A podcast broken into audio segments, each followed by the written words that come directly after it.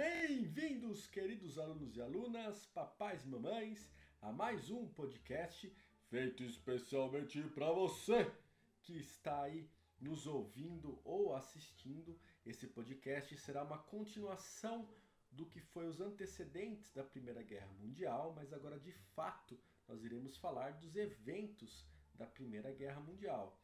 Então aí prepare-se, pegue o seu lanchinho, sua garrafa d'água e vamos lá. Quando falamos de Primeira Guerra Mundial, vamos lembrar que foi um conflito que ocorreu entre duas grandes alianças, a Tríplice Aliança, que foi formada ali pela Alemanha, Império Austro-Húngaro, Império Turco-Otomano, e a Tríplice Entente, que foi formado pela Inglaterra, França e Rússia.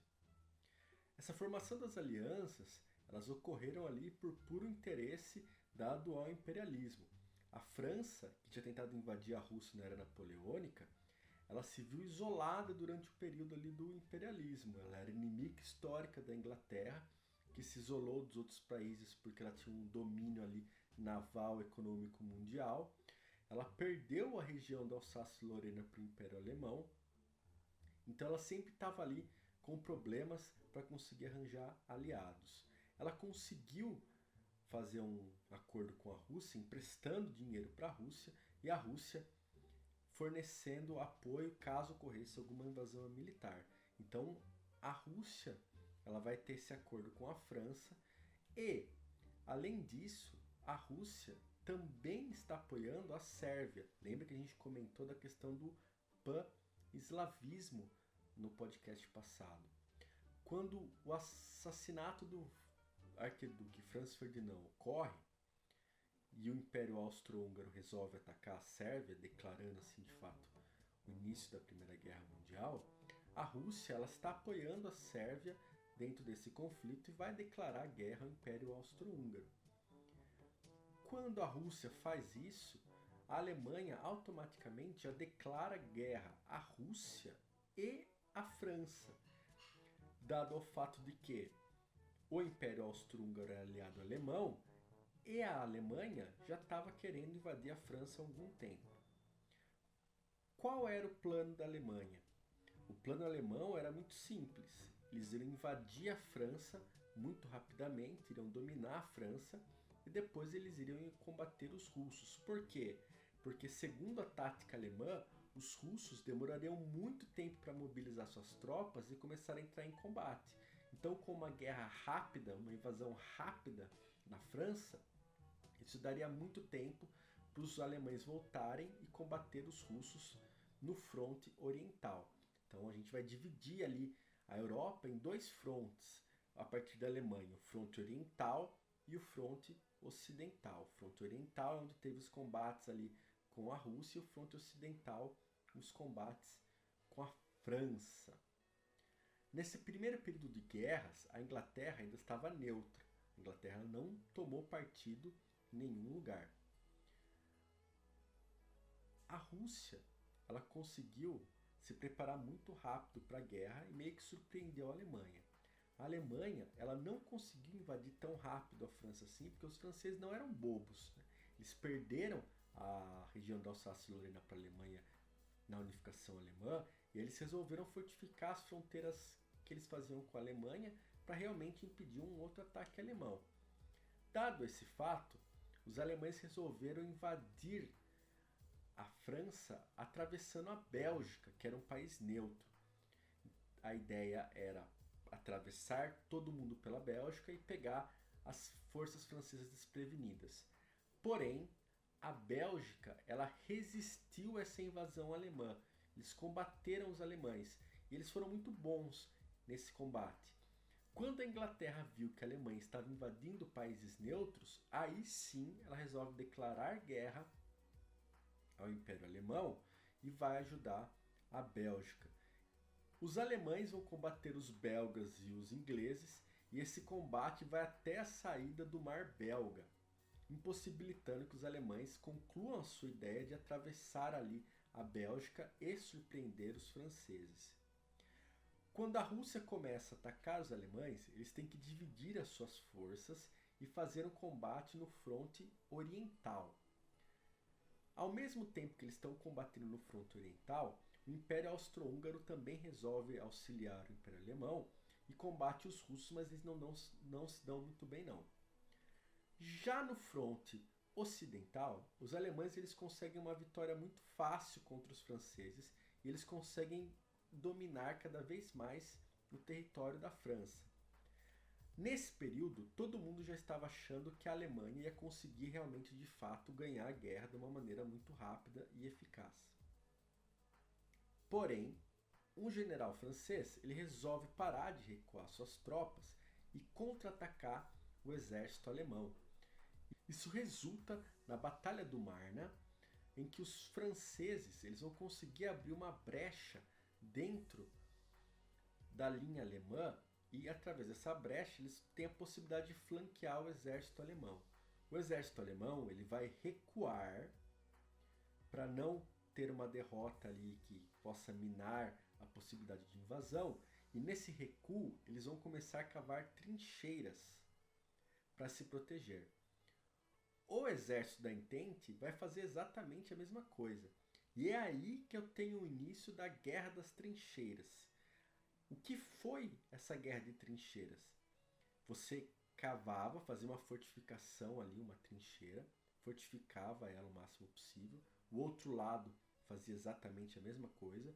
Um lado bombardeava o outro com tiro de morteiro, etc. E depois desses ataques de morteiro, você tinha a invasão da infantaria ou cavalaria e o outro lado se defenderia. No meio disso tudo, existia um lugar que chamava Terra de Ninguém, onde era praticamente impossível alguém passar ali sem ser alvejado, sem levar um tiro. Durante esse período da Primeira Guerra Mundial, ainda ocorria várias é, táticas que já estavam ultrapassadas. A Primeira Guerra Mundial foi uma guerra que quebrou assim muitos muitos conceitos de guerra antigo, né? Como exemplo o emprego de cavalaria e tudo mais, porque na Primeira Guerra Mundial Agora você tem a utilização da metralhadora. Eram extremamente efetivas para parar os avanços da cavalaria, da infantaria. E essas trincheiras elas foram cavadas desde o sul da França até o norte da Bélgica na saída para o mar.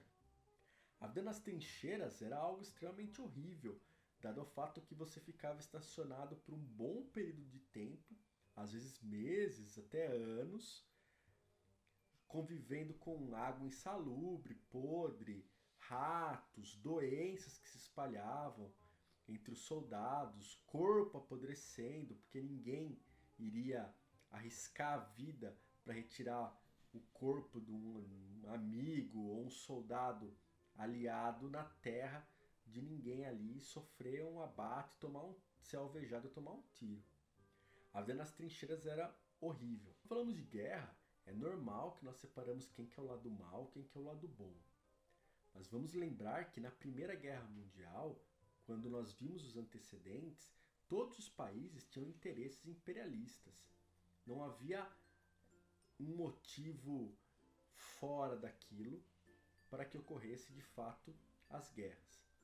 O que aconteceu durante a Primeira Guerra Mundial foi uma propaganda muito forte contra a Alemanha por alguns aspectos que o Império Alemão foi tomando em consequência em decorrer da Primeira Guerra Mundial. Para começar, com a invasão da Bélgica. Os alemães eles acabaram destruindo algumas cidades, matando alguns civis, e isso pegou muito mal para o lado alemão. Lá nos Estados Unidos, que tinha uma grande imigração alemã, os americanos estavam meio que a favor da Alemanha. Quando eles começam a receber essas notícias do que os alemães estão fazendo, eles começam a ponderar sobre isso daí.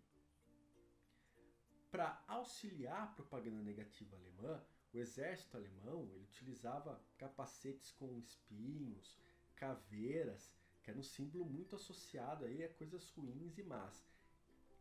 Sendo assim, a propaganda para difamar, falando que os alemães eram os caras maus, foi muito forte. E não foi só nesse sentido. Antes da Primeira Guerra Mundial, existia um acordo. Os países não poderiam atacar a população civil, nem cidades, nem utilizar armas químicas. Quando a guerra entra nesse período de fronteiras, ela dá uma estagnada, os alemães resolvem quebrar todas essas regras e começam a bombardear cidades com zeppelins, matando vários civis, inclusive utilizando gás cloro nas trincheiras para tentar matar ali o máximo possível de inimigos e começam a utilizar submarinos para bombardear navios. Isso cria um grande problema, dado ao fato que um dos navios que eles vão afundar é um navio que está cheio de cidadão americano. Isso vai enfurecer cada vez mais os Estados Unidos em consequência da Alemanha, mas ainda não vai ser o motivo ali fundamental para os Estados Unidos entrar na guerra contra os alemães. Pensando na questão do Império Turco-Otomano, eles vão entrar na guerra tentando combater os russos no Cáucaso, que é uma região montanhosa. Não vai dar certo, dado ao fato do combate acontecer no inverno, e vocês sabem que combater a Rússia no inverno não funciona, porque o inverno é muito frio os turco-otomanos estavam despreparados, o exército turco-otomano vai perder. Eles tentam invadir o canal de Suez, que pertencia à Inglaterra, e também não conseguem. A única vitória de fato que eles vão conseguir é numa invasão da Entente em Galípoli, que é uma batalha muito importante, porque em consequência dessa batalha vai ter um personagem histórico que vai participar da Segunda Guerra Mundial, que é o Winston Churchill, mas isso vocês vão ver quando falarmos de Segunda Guerra Mundial. Então o Império Turco Otomano ele não está se dando muito bem nas batalhas e eles vão culpar isso em consequência de uma população armena que vive no Império Turco Otomano e eles vão começar a exterminar essa população, que vai ser conhecido como genocídio armeno, como desculpa por eles estarem perdendo essas batalhas. O Império Austro-Húngaro ele vai tentar invadir a Sérvia, mas ele não vai conseguir invadir a Sérvia inicialmente. A Sérvia consegue se defender muito bem.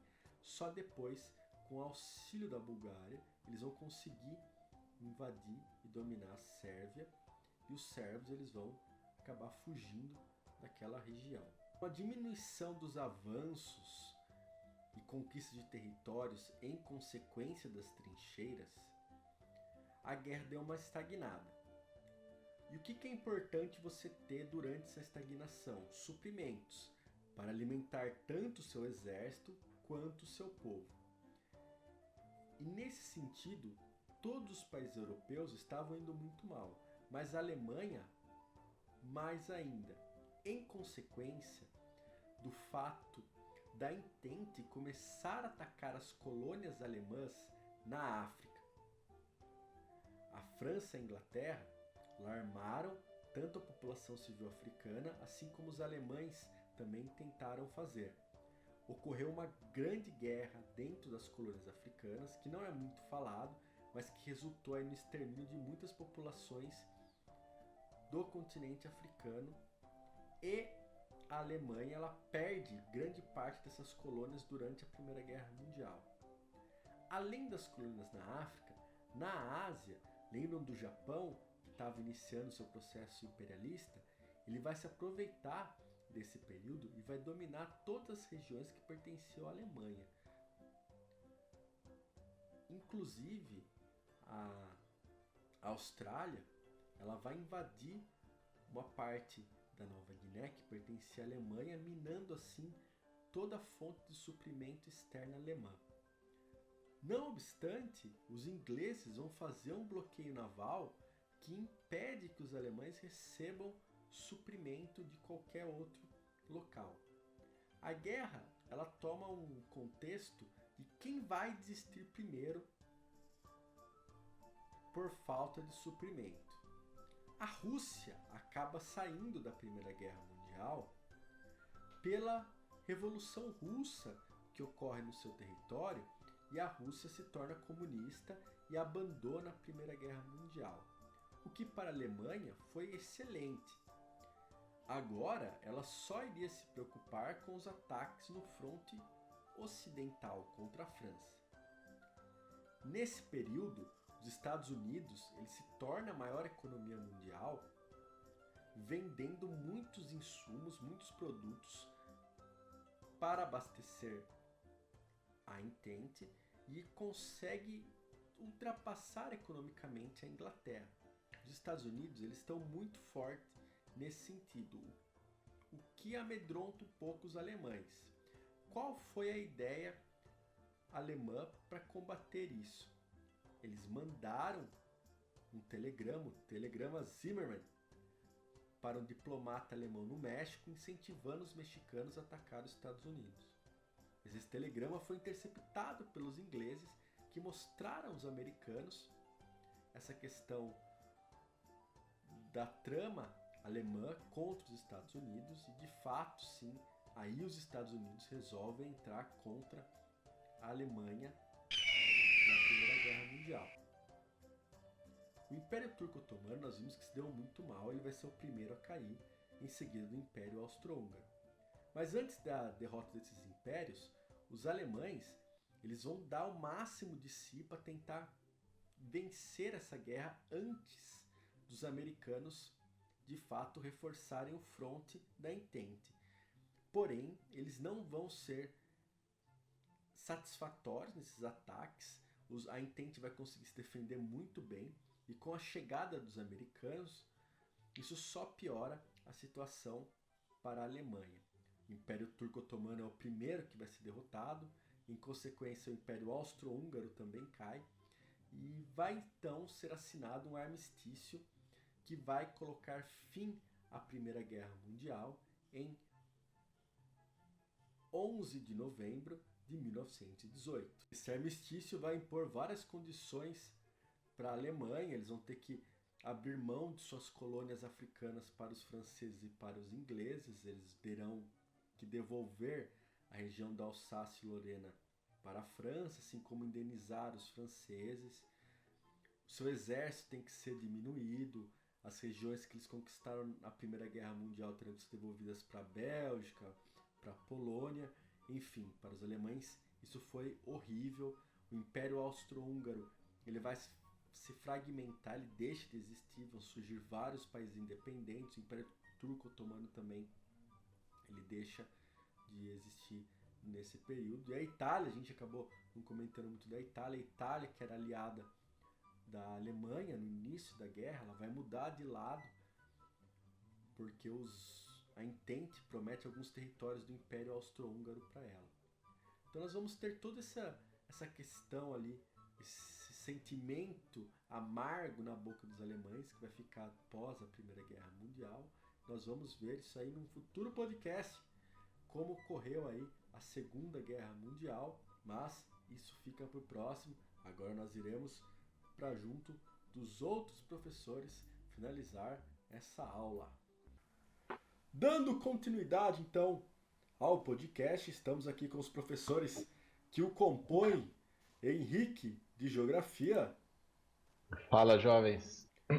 Juliano de Artes. Olá. Michel de História. Olá.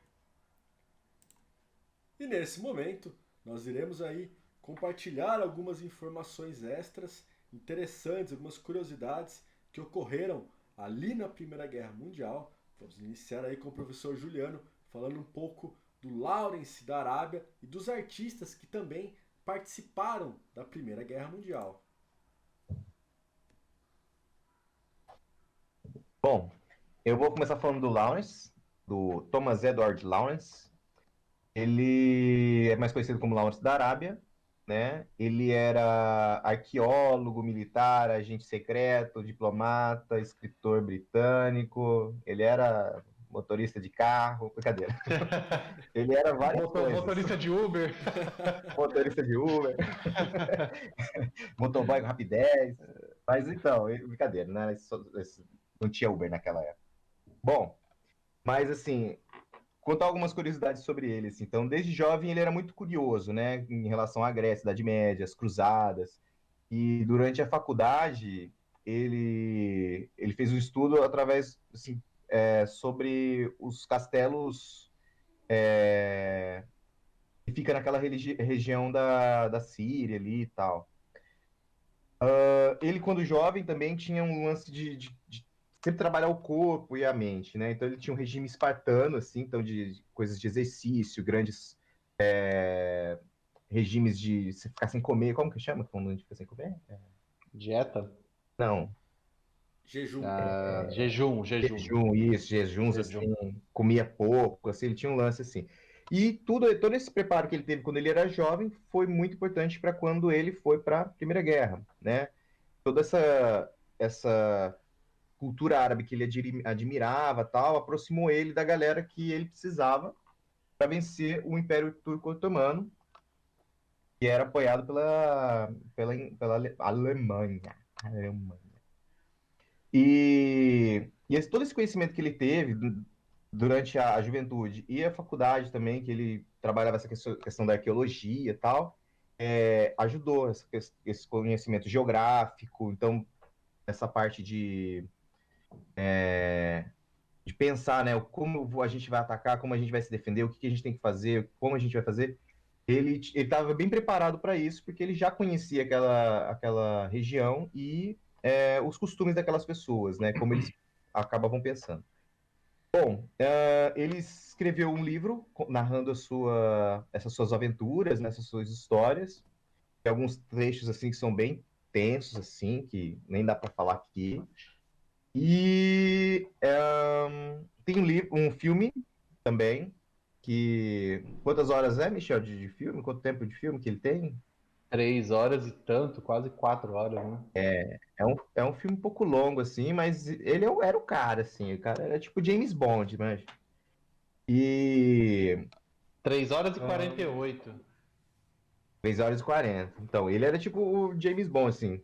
E no jogo também, se vocês jogarem o Battlefield 1, você vai ter uma campanha inteira que você luta ao lado do Lawrence da Arábia contra o Império Turco-Otomano. Ahn, ele morreu num acidente de moto, ele morreu cedo, ele tinha 46 anos, e a partir da morte dele, o, o cara que, que cuidou dele, que viu lá que ele teve um traumatismo craniano e tal, e aí eles começam começaram a fazer um estudo do uso do capacete. Né? Então, a partir da morte dele, que a galera começou a pensar, pô, vamos usar um capacete aí que a gente pode poupar algumas vidas. E aí, você é obrigado a usar hoje. Obrigado é, né? Não, mas se você não usar, você morre. Então, escolha. Agradeço ele ter rachado a cabeça, bateu o capacete. É verdade. Exatamente. E tem gente que não usa ainda, né? O cara. E quando ele morreu, assim, é, até o Winston Churchill foi no enterro de tão é, famoso que ele era. Ele era um cara simprão também, assim, só para resumir. Ele foi. Uma galera queria dar umas condecorações para ele, transformar ele em- coronel, tenente, todas aquelas coisas assim. E ele falou: não, não, não precisa não. Sou, sou, sou de boa, cara, sou, sou soldado e tal. E, e é bem é isso, né? Eu separei agora três artistas para falar, né? É, que participaram também da Primeira Guerra. Um é o Adriano de Souza Lopes, que é um artista português, que ele foi convocado como artista para ir para a guerra. Ele não foi um artista que foi convocado. Não sei se dá para entender a diferença.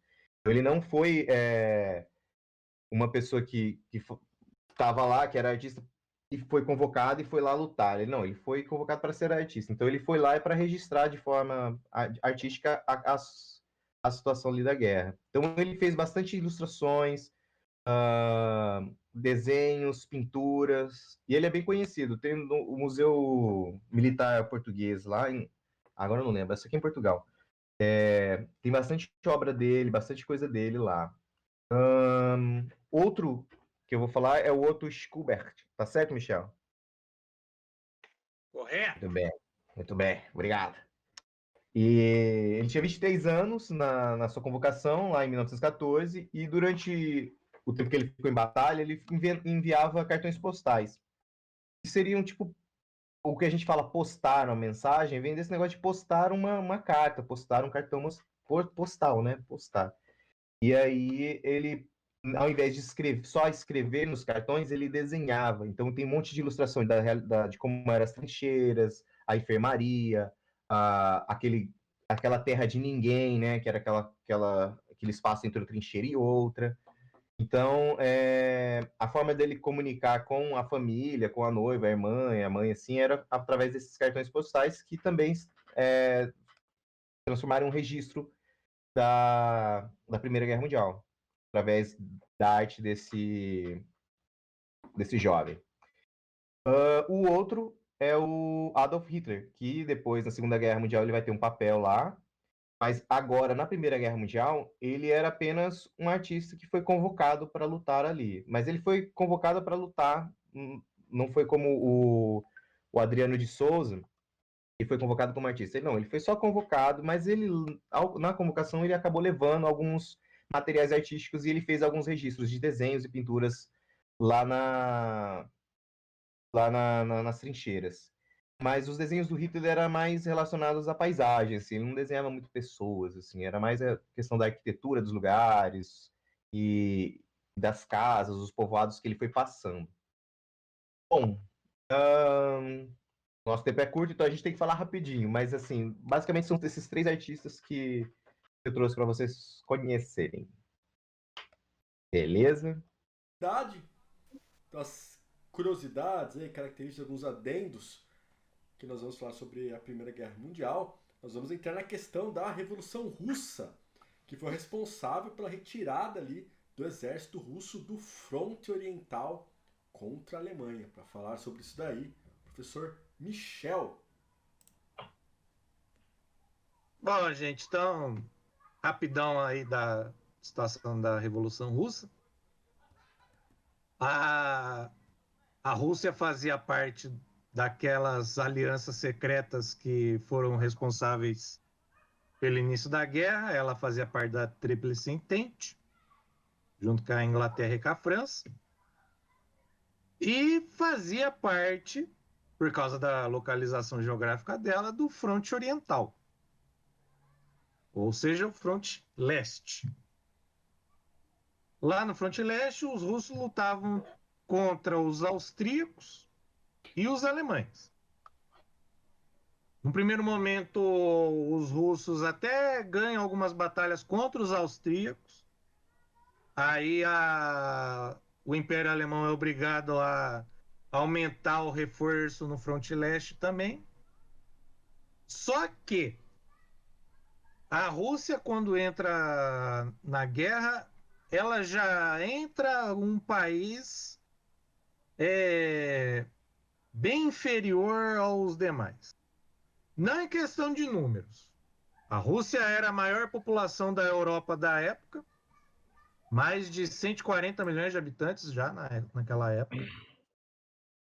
Só que o problema da Rússia era uma economia atrasada, né? Você tem os grandes bolsões industriais que ficavam em Moscou, São Petersburgo, Kiev, que hoje é na Ucrânia. A mais de 80% da população ainda vivia no campo. As práticas no campo ainda se assemelhavam a muito do que ainda é, ocorria no que a gente conhece como Idade Média, ou seja, bem atrasado. Sim. É, os soldados russos que lutaram quase não tinham equipamento adequado para a guerra, ainda mais naquela região. Tinha soldado que ia lutar sem bota, tinha soldado que ia lutar sem arma. Porque é. Fazia bolinha de neve e tacava no, na galera. É, e os alemães respondiam com 7.62, a resolvia muito. 7.98, que era o calibre maior da época. E aí o que acontece? A partir de fevereiro, março de 1917, a Rússia começa a sofrer grandes mudanças, na, tanto sociais como políticas. Em 1917 ocorre a primeira revolução que é uma revolução que vai fazer o czar abdicar do trono, ou seja, sair, vai assumir um governo provisório até as eleições ocorrerem, só que o grande problema desse governo provisório que tinha o apoio dos grandes industriais russos é que ele manteve a Rússia na guerra. Mantendo a Rússia na guerra, manteve-se o desastre que estava já ocorrendo com o czar. Porque daí os exércitos da Alemanha já estavam avançando bem em território do império. A situação de fome aumentou, a situação de falta de equipamento aumentou também. O, vários soldados, vários destacamentos do exército da marinha começaram a se rebelar, a não querer mais ir para o fronte, a não respeitar mais ordens que vinham do governo.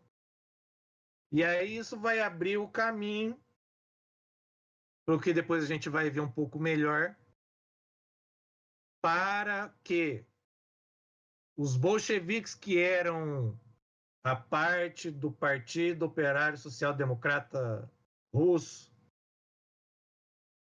que queria a revolução do proletariado, ou seja, que os trabalhadores se revoltassem e tomassem o poder, ganhou mais força. Aí, em outubro, novembro de 1917, ocorre a Revolução Russa que a gente conhece que vai derrubar o governo provisório e vai levar ao poder os bolcheviques, que depois vão se tornar mais para frente o Partido Comunista da União Soviética, que também ainda não existe. União Soviética só vai existir um pouquinho depois, ainda é Rússia. E aí, com os bolcheviques no poder, Bolcheviques famosos que vocês já devem ter ouvido ou vão ouvir. O Lenin, Trotsky e o Stalin. O Lenin era o, a grande cabeça do, dos bolcheviques, o intelectual maior, o grande cabeça. e ele que vai organizar todo o governo. Em 1918, finalmente é assinado a paz com os alemães, que é o Tratado de Brest-Litovsk. E aí, finalmente, a Rússia sai da guerra e o Lenin cumpre o que depois a gente vai ver também, que eram as teses de abril. Ou seja, o que o Lenin defendia para melhorar a situação na Rússia daquele período, que era o paz, terra e pão. Paz, sair da guerra, pão, acabar com a fome, terra fazer a reforma agrária. E aí, depois que os bolcheviques assumem o poder, é claro que alguns não vão aceitar, como, por exemplo, os monarquistas, né? aqueles ainda partidários do, do czar, a burguesia russa, que eram os grandes empresários russos, e as grandes potências ocidentais. Estados Unidos, França, Inglaterra. E aí a gente vai ter a formação de duas coisas. O Exército Vermelho, que era o exército da Revolução, contra o Exército Branco, que reunia toda essa rapa, que eram os monarquistas e mais de 15 países que enviaram tropas, suprimentos e grana para lutar contra a revolução. O país que já estava destruído por causa da Primeira Guerra vai ficar mais destruído ainda. E em 1921, a Guerra Civil acaba, os bolcheviques vencem, né? O, o Exército Vermelho vence. Começa a ter a reconstrução da União Soviética, da Rússia. O, o Lenin fica doente. O Stalin começa uma luta com o Trotsky para ver quem seria o, o sucessor do Lenin. Nesse meio tempo que vai ser criada a União Soviética, 1922. E aí temos, digamos assim, com a morte do Lenin, o fim da Revolução Russa e começo da história da União Soviética sob o comando do Joseph Stalin. É uma história para outro capítulo. É, tem que, tem que lembrar também, né, Michel, que não foi só o afastamento do Tizar, né? Que a galera também fuzilou ele com a família inteira junto, né? Na Guerra Civil. Isso, na Guerra Civil, exatamente. Para finalizar, então, vamos fazer um jogo rápido aqui. Cada um vai citar um filme ou uma música sobre a Primeira Guerra Mundial. Eu vou citar aí uma composição da banda Iron Maiden, chama Passchendaele, e conta a história justamente dessa batalha que ocorreu ali na Primeira Guerra Mundial. Juliano. Mulher Maravilha.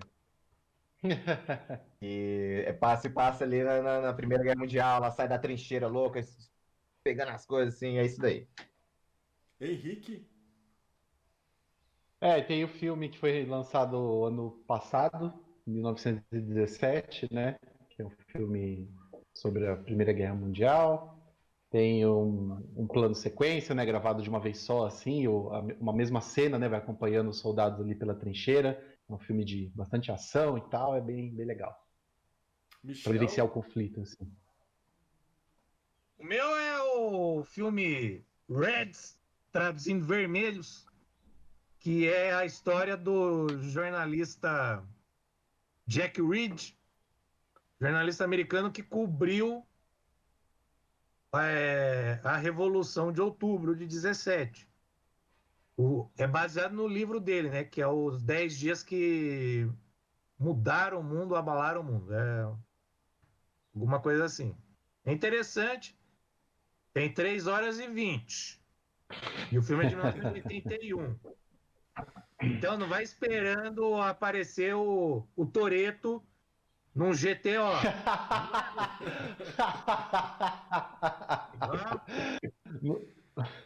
Bom, vamos ficando por aí então. Esse podcast ele finaliza as questões dos antecedentes da Primeira Guerra Mundial e até a próxima.